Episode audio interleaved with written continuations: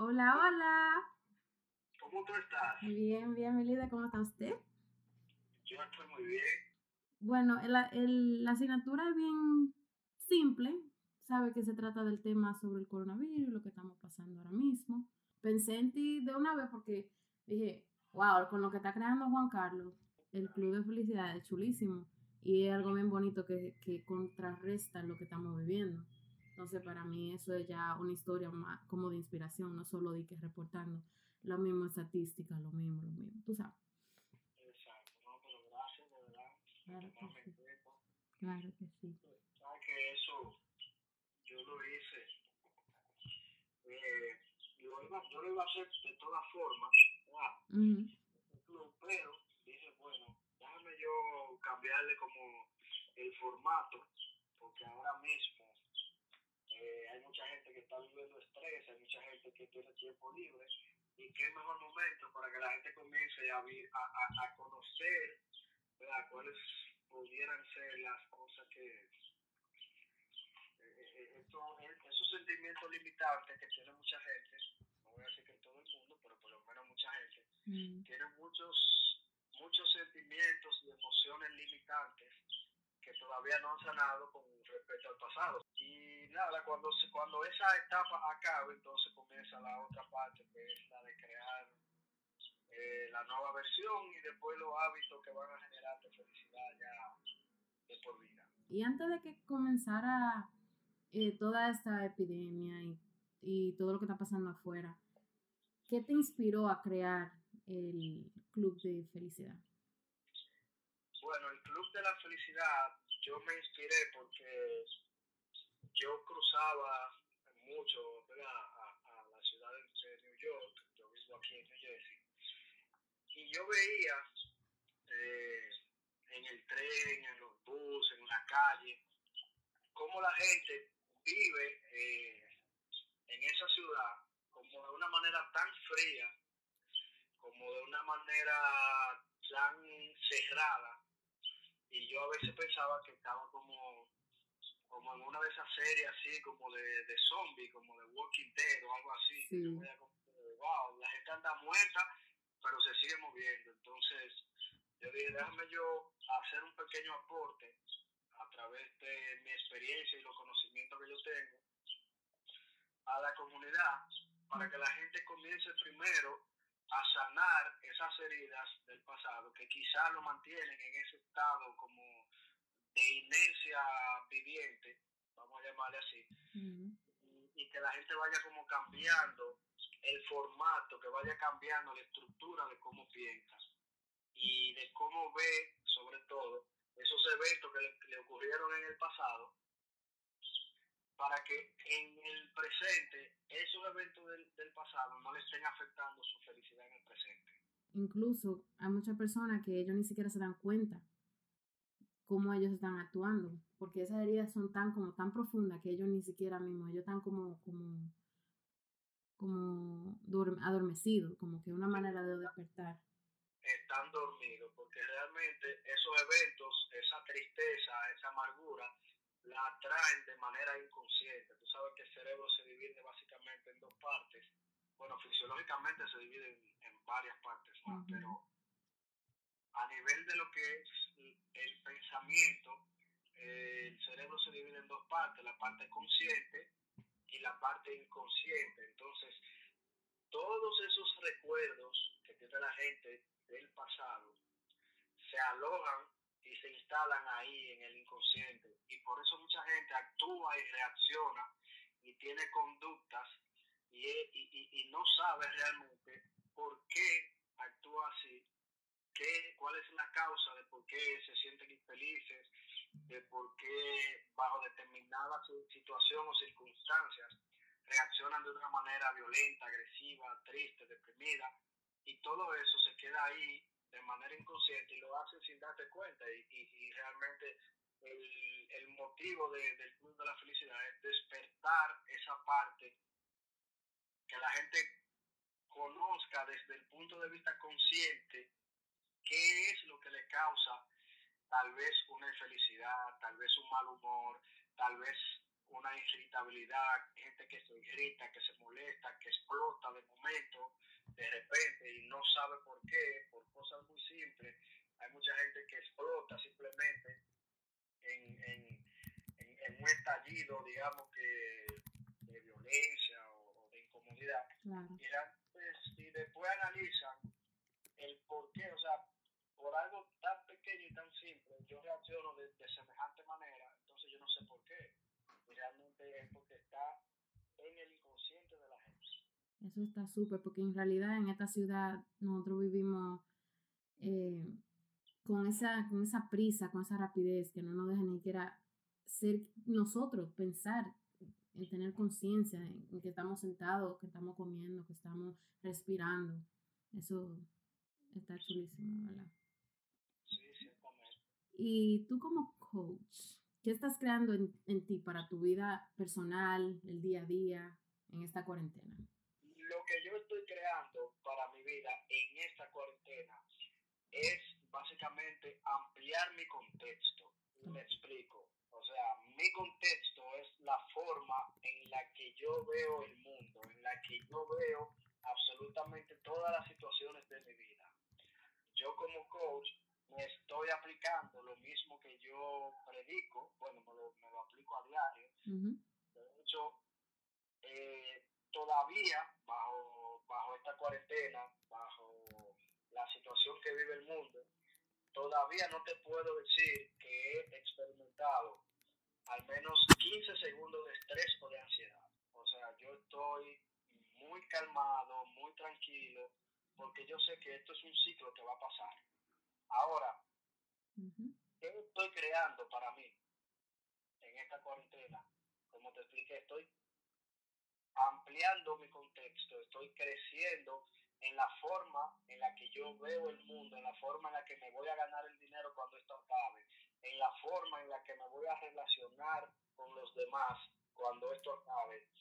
Y básicamente es eso lo que yo estoy creando. O sea, estoy ampliando todos mis conocimientos. Yo me despierto como a las 5 de la mañana y ya a las 5 a las 5 de la mañana ya he escuchado al menos medio audio, audiolibro. Eh, ya para las 7, 8 de la mañana, ya yo he visitado dos o tres cursos online que estoy haciendo. Eh, estoy escribiendo mi libro también, esa es otra de las cosas que estoy haciendo. Wow, productivo. Estoy, sí, estoy, de hecho, estoy escribiendo dos libros. Tomo la mañana, tomo una parte de la mañana para escribir uno y, y tomo una parte de la tarde para el otro. También me estoy ejercitando, estoy eh, comiendo más saludable, eh, imponiéndome no un régimen alimenticio, pero sí creando la conciencia de que tengo que comer más saludable, de que tengo que cuidar mucho más eh, mi cuerpo, cuidar mi salud todo eso. Entonces, prácticamente sacando lo bueno de la situación en que estamos. Sacándole provecho. Viendo las oportunidades también eh, en materia económica, cuáles son las oportunidades que se vienen cuando esto acabe. Exacto. De hecho, también estoy brindándole apoyo, tanto en el Club de la Felicidad como fuera, a mucha gente que no está sabiendo cómo manejar el estrés, cómo manejar la ansiedad que provoca el estar encerrado, porque este encierro, digamos que es necesario, que la humanidad lo necesitaba, yo lo veo como la oportunidad de oro, la oportunidad perfecta para que la gente comience a conocerse, que es el principal problema que tienen los seres humanos, que los seres humanos no se conocen a sí mismos, no saben cuál es la conversación que tienen con ellos cuando las cosas van bien, cuando las cosas van mal, por qué me sale mal, qué cosas me digo en ese momento cuando las cosas no me salen de la manera que yo quiero, cuando las cosas no funcionan, qué me digo, qué me digo cuando me caigo, qué me digo cuando fracaso en algo.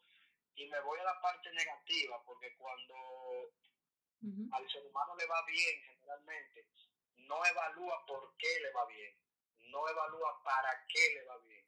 Sin embargo, cuando a la gente le pasa algo negativo, cuando a la gente fracasa en algo, cuando, cuando las cosas no van bien, entonces comienzan las, los cuestionamientos internos.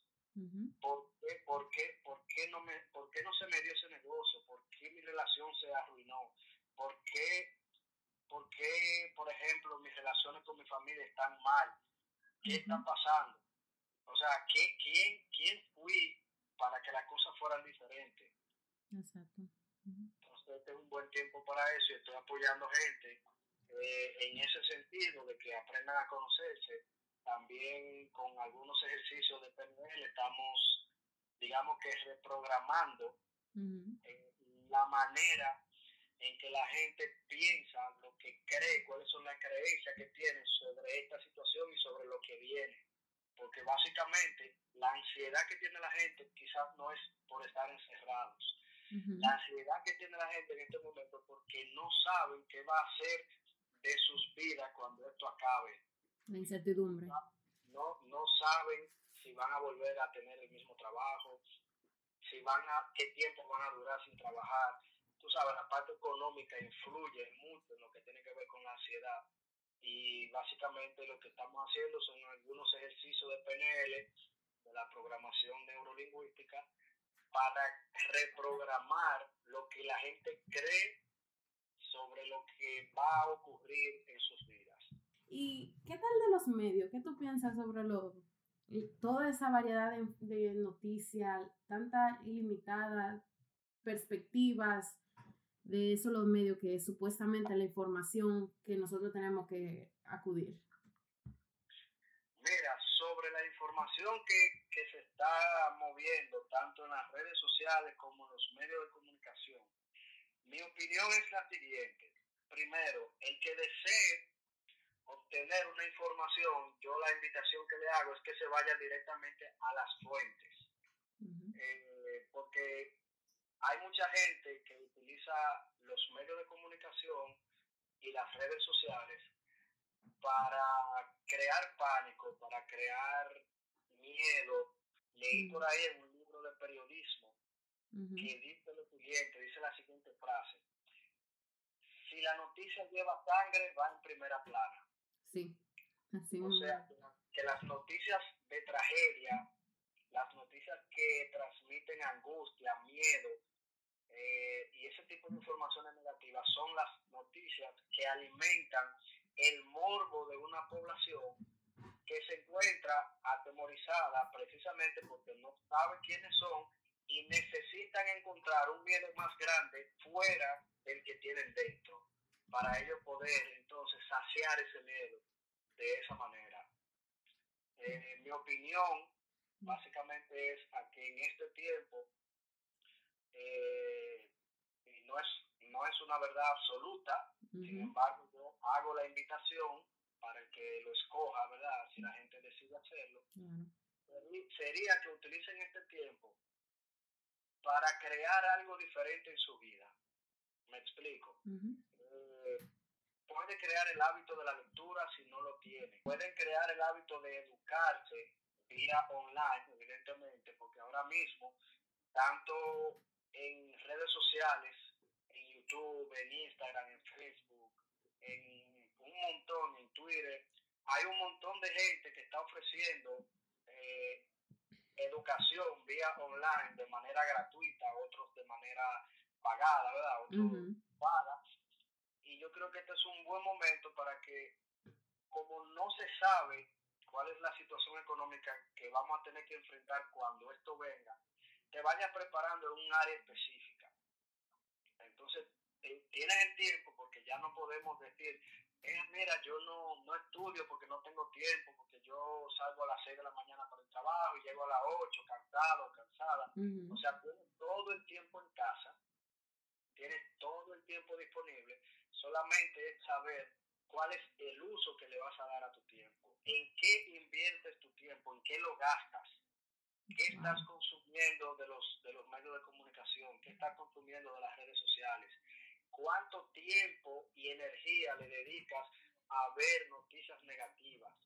Que a la vez eso comienza a provocar en ti un, una sensación y un pensamiento de pesimismo, de que las cosas no van a ir bien. Yo decía en uno de los lives que yo tuve eh, hace como una semana, y de hecho hice un llamado a los líderes eh, que estamos, digamos que, educando a la gente, tanto de, de manera gratuita como de manera eh, paga, de que nosotros necesitamos empezar a cambiarle la conciencia a la gente de cómo está pensando. Y para eso utilicé eh, una tabla que el doctor Hawkins eh, utilizó hace muchísimos años, creó una tabla en cuanto a la vibración del pensamiento. Tú sabes que, no sé si sabía que los pensamientos, nosotros, nuestras células, nuestros átomos, son pura energía. Nosotros movemos energía y tanto con el pensamiento como con las palabras, nosotros lo que transmitimos es energía pura.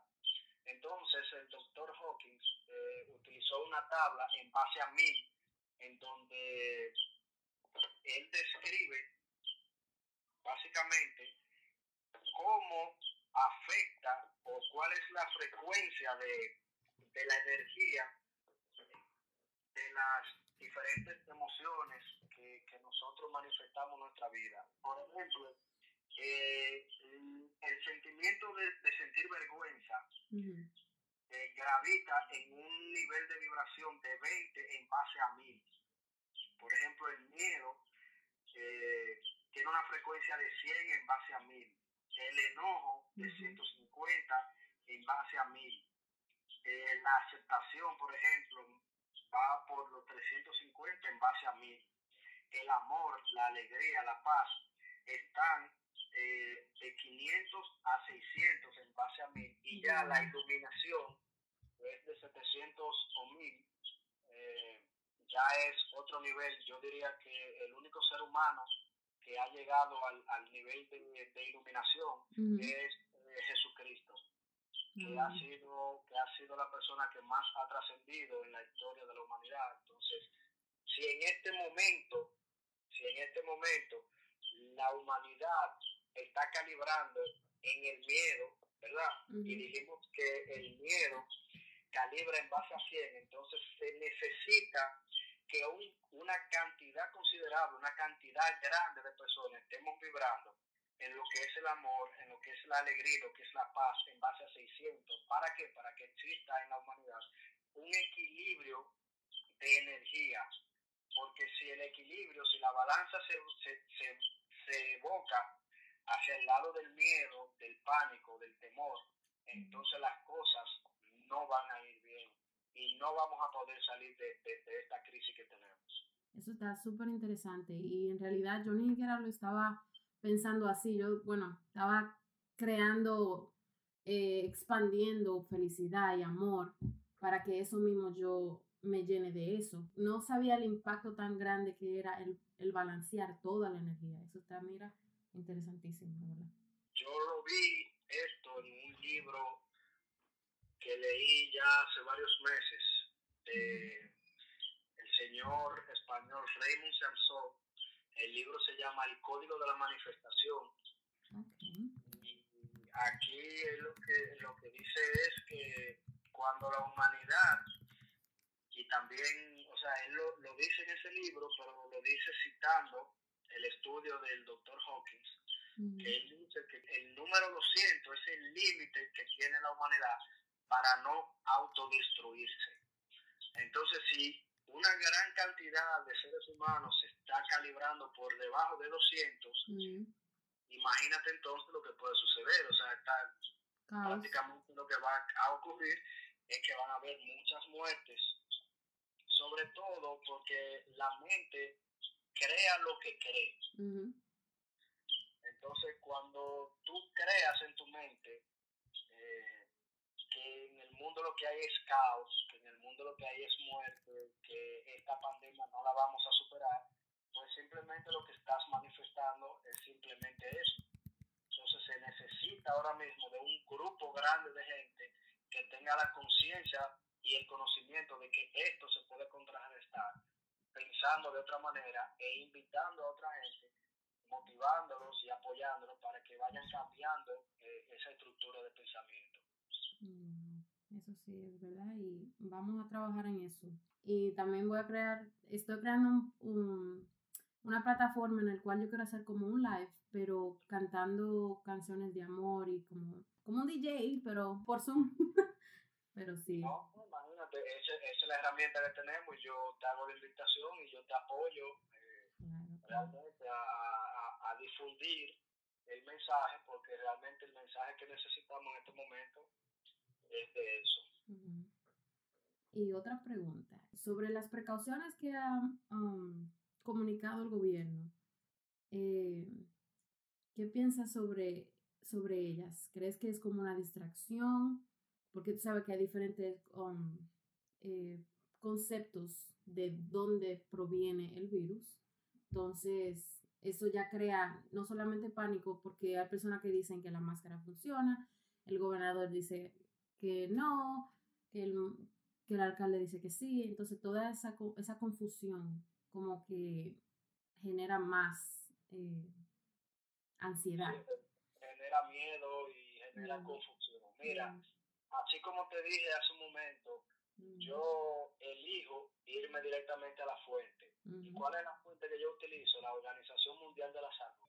Las, las recomendaciones que ellos han dado es que hay que lavarse las manos constantemente, al menos 20 segundos, eh, con agua y jabón, en caso de que te encuentres en la calle porque eh, tu trabajo sea de estas empresas esenciales, de las cuales el gobierno ha dispuesto que continúen sus operaciones, pues utilice lo que son eh, estos gel desinfectantes para mantenerte higienizándote la mano. Y también creo que, es, que las mascarillas son un agente de protección, porque según la Organización Mundial de la Salud, el virus se contagia por contacto directo, eh, ya sea que tú toques a una persona, tenga el virus, digamos que en sus manos, pero también por, por esas pequeñas gotitas que, que a simple vista no la podemos ver, pero que nosotros desprendemos al momento de hablar. Y si mantenemos una cercanía con alguien, ¿verdad? Y, y por casualidad el virus, eh, estamos hablando con alguien y simplemente estas pequeñas gotitas y partículas no la podemos ver, bueno, pues entran en, en nuestra nariz, en nuestra boca, entonces es muy posible que podamos contagiarnos por esa vía. Yo entiendo que las medidas de precaución eh, que han tomado casi todos los gobiernos del mundo han sido positivas. Todo va a depender de la gente. Mira qué sucede. El virus se mueve con la gente. Entonces, si la gente se queda en casa, evita un, posible riesgo de, de contagio. Pero si la gente empieza a salir a la calle de manera, vamos a llamarle, irresponsable, porque cada quien es responsable de mantener su seguridad y su salud, tanto de sí mismo como de, de su familia, de la gente con la que convive, yo entiendo que, que como el virus se mueve a través de la gente, que no es un virus que está en el aire, no es un virus que, que se transmite, digamos, que, que, que, anda viajando en el aire, si la gente se queda en casa, pues el, la propagación de contagios yo creo que va a disminuir y, y, la tasa, en vez de ir aumentando, como, como ha sucedido en todos los países del mundo, yo entiendo que puede empezar a disminuir. Yo pongo, por ejemplo, el caso de, Italia. En Italia en Italia comenzaron a verse los casos cuando en China ya estaba el brote, digamos que prácticamente controlado, porque ellos cerraron la ciudad donde se originó el, virus. Y la gente, por ejemplo, en Italia lo que, lo que pensó en ese momento fue, bueno, pues nos dieron vacaciones y vamos a disfrutar, vamos, vamos a socializar, vamos para los restaurantes, vamos a fiestas, vamos para la playa, vamos, vamos para cumpleaños. Sin embargo, vemos las consecuencias que le ha traído a ese país eh, ese comportamiento y por eso la cifra tan alta de, mortalidad en, el país de Italia. Es interesante ver cómo las personas, como que el cerebro te dicta eh, te atrae como lo más fácil, lo más atractivo, antes de anticipar el problema que puede llegar. O ya como ellos ya habían visto el problema, ellos escogieron irse por el lado más fácil. Ah, estamos de vacaciones. Como que es interesante como el cerebro se ajusta a lo más cómodo, sin, sin anticipar a lo que pueda pasar. Sí, porque mira, mira qué pasa con el cerebro. La función del cerebro es mantenerte a salvo, mantenerte con vida, mantenerte en un estado cómodo. El cerebro eh, adora, le encanta la parte automática. Entonces, cuando al cerebro tú le das, digamos que endorfina, que es la, la sustancia de la felicidad, como le llaman, ¿verdad? Entonces, cuando tú haces cosas que están fuera de lo que tú haces normalmente, cuando tú haces cosas que te dan felicidad, cuando tú haces cosas con las que tú te sientes, vamos a llamarle bien, aunque bien no es un sentimiento, pero vamos a generalizarlo así, cuando tú haces cosas con las que el ser humano se siente bien, entonces el cerebro lo que te invita es a seguir haciendo esas cosas. Y la gente no vio el peligro, no anticipó, no tuvo visión de lo que venía, de lo que les venía, y simplemente ahí están las consecuencias de actuar de esa manera. Y hablando justamente sobre el futuro, ya vamos a decir que pase la situación, ¿qué piensas que será el impacto del trauma que nosotros ya estamos viviendo ahora? ¿Cómo crees que las personas van a reaccionar? Eh, porque al final del día puedes, hay personas que requieren apoyo, pero hay personas como que no graspan el, el concepto de mentalmente eh, entrenarte para que esa cosa no te afecte. Entonces, cuando salgamos de esta situación, vamos, es totalmente diferente. Ya eso va a estar sembrado en nosotros, que la higiene, que no toquen, que distancia, como que eso va a ser un poco incómodo en la sociedad. ¿Qué piensas sobre eso? Definitivamente que esta situación ha venido para, para que nosotros hagamos un cambio en nuestra vida. Nosotros, eh, los seres humanos, llevábamos un ritmo de vida muy acelerado, muy enfocado a conseguir cosas materiales. Y fíjate, fíjate cómo una partícula tan pequeña como lo es un virus, que, es una partícula microscópica, ha puesto de rodillas a la humanidad. O sea, nos ha, nos ha puesto de manifiesto lo vulnerables y los pequeños que somos nosotros como seres humanos. Eh, el futuro yo creo que va a tener mucho que ver con el crecimiento que tenga cada quien de esta situación, cuál es el aprendizaje que yo voy a sacar.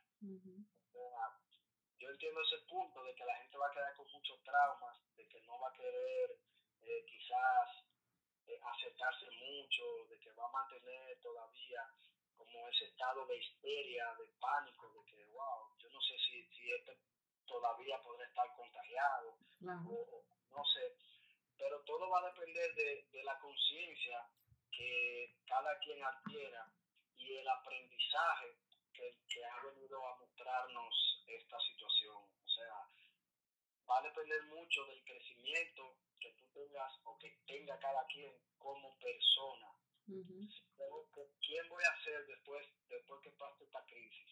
¿Voy a seguir siendo la misma persona o voy a seguir siendo o voy a ser una mejor persona? ¿Voy a, voy a ser eh, una persona más, eh, digamos que...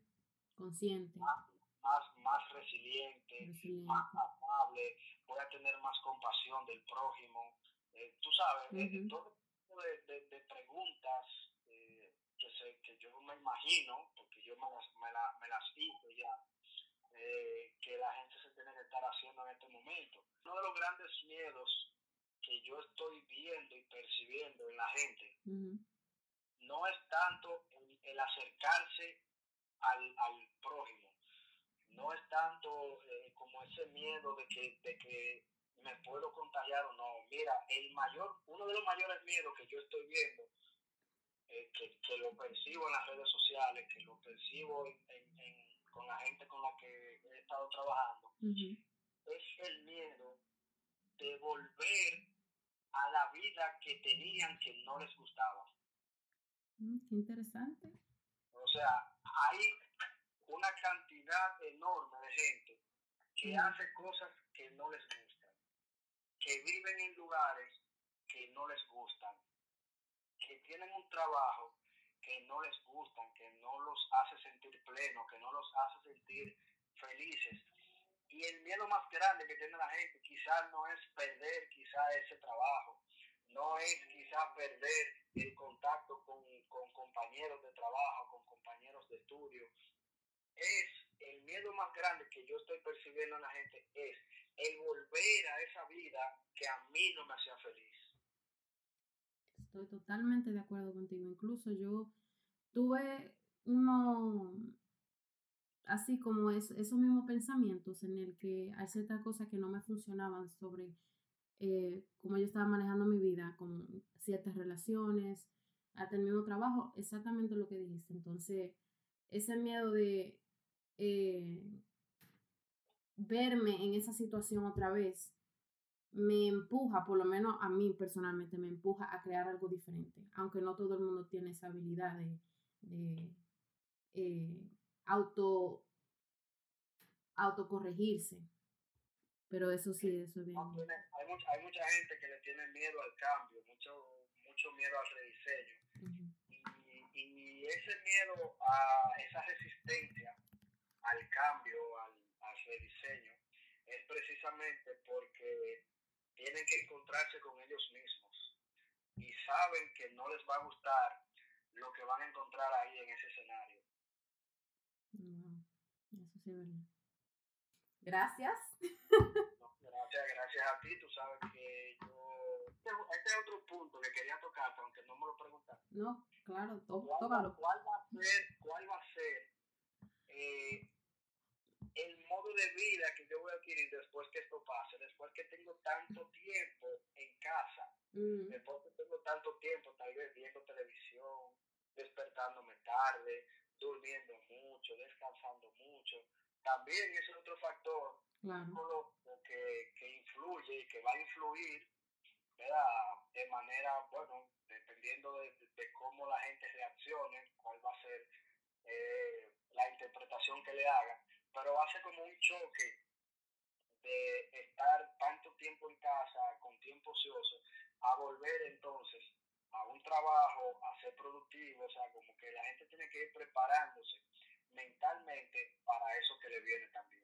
Sí, eso yo creo que influye mucho en, en dos partes. Persona que puede ser que bien rápido vuelva al automático, porque ya, ok, ya salí, es mejor, como que ya esto es algo que yo tengo que hacer. Entonces ellos volverán a esa, a esa misma vida.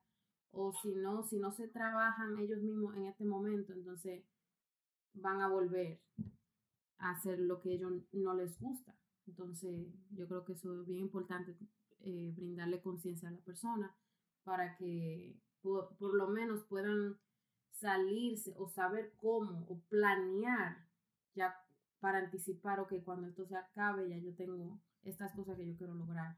O déjame comenzar a, a acostarme temprano.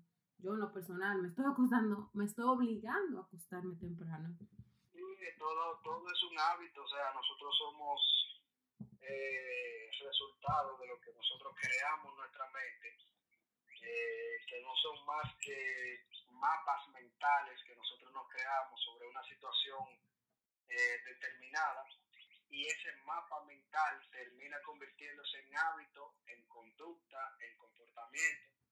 Entonces hacemos ya de ese hábito algo automático.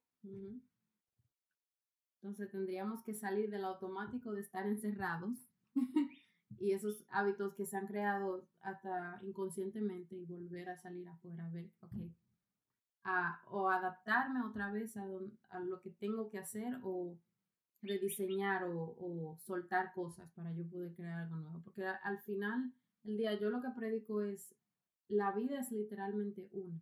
La persona tiene que experimentar dolor o sufrimiento o, o algún miedo para que despierten algún tipo de iluminación para que pueda cambiar.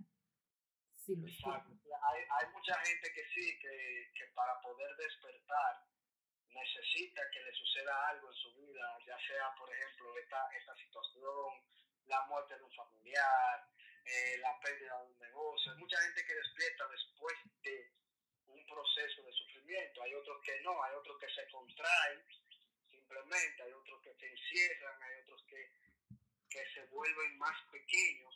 Entonces, simplemente cuando la situación cambia, entonces los problemas de la vida se lo van a ver mucho más grandes.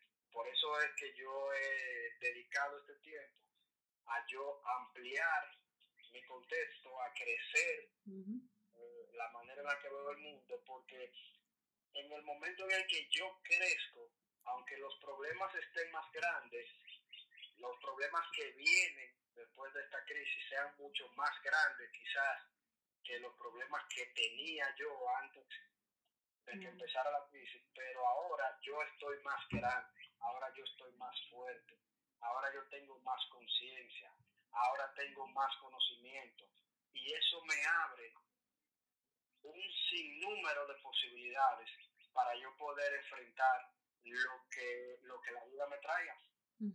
Exacto. No, y tú mismo te llenas de tu poder. Incluso yo siento que cuando yo salga de aquí, o por lo menos trato de comunicar a las personas que tienen que diferenciar eh, esos problemas internos en comparación a los problemas externos, porque entonces la persona se confunden y crean un sinnúmero de, de ansiedades anticipando el futuro, cosas que ellos al momento no pueden controlar. Entonces, Mira, eh, el 90% de los problemas que la gente supuestamente vive eh, y que tiene, el 90% son problemas eh, creados en la mente. Y más que, más que invitar a la gente a que comience a crecer, yo entiendo que lo primero, ¿verdad?, que la gente tiene que hacer es despojarse de muchas creencias limitantes, de muchas cosas que no lo dejan avanzar. Déjame, déjame hacerte brevemente eh, una historia de ese gran artista, ¿verdad? Miguel Ángel, escultor, pintor de, nacimiento.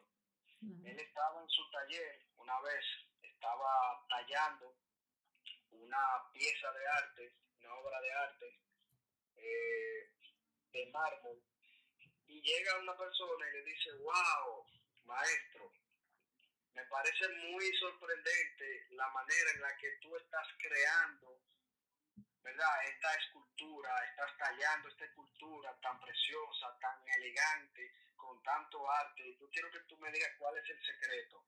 Y Miguel Ángel lo que le dijo es, mira, esa obra de arte ya estaba ahí dentro en ese mármol. Yo lo único que estoy haciendo es quitándole la parte que le sobra, la parte que estorba, la parte que no le corresponde. Entonces, como seres humanos, yo entiendo que nosotros lo que debemos de hacer primero, ¿verdad? Es quitarnos todas esas creencias, todos esos pensamientos, todos esos, esas actitudes que simplemente no nos funcionan y no nos dejan crecer, no nos dejan avanzar en la vida es muy fácil desde afuera poder um, señalar cuáles son las creencias limitantes o cualquier, eh, cualquier problema interno que tengan, pero que la persona lo vea, ya eso es otra cosa, ya eso es eh, la persona que, que pueda vivir una experiencia, que pueda ampliar el contexto para que ellos sean conscientes de, de que, cuál es el problema interno que ellos tienen, de verdad, cuál es la limitación. Y otro punto también, eh, que es, eh, digamos, digo yo, ¿verdad? Desde mi punto de vista, que es eh, la parte más importante, que la gente tiene que hacerse totalmente responsable de los resultados que crea en su vida. Y básicamente, cuando tú te haces responsable de tu vida, de tus actos, de crear los resultados que tú quieres, pues automáticamente tú sales del papel de víctima, de que, mira, yo no, no tengo los resultados que yo quiero porque vino la pandemia, eh, vino la cuarentena, entonces tú creas una crisis económica, entonces es que no puedo porque estoy encerrado, es que Entonces hay mucha gente que, que son esquizofrénicos. Todo es, es que, es que, es que es culpa del gobierno, es que es culpa de la pandemia, es que es culpa de mi mamá, es culpa de mi papá, es que es culpa de mi esposo, es que es culpa de mi esposa, de mi jefe. Y simplemente con eso lo que está haciendo es evadiendo la responsabilidad que tiene en su vida.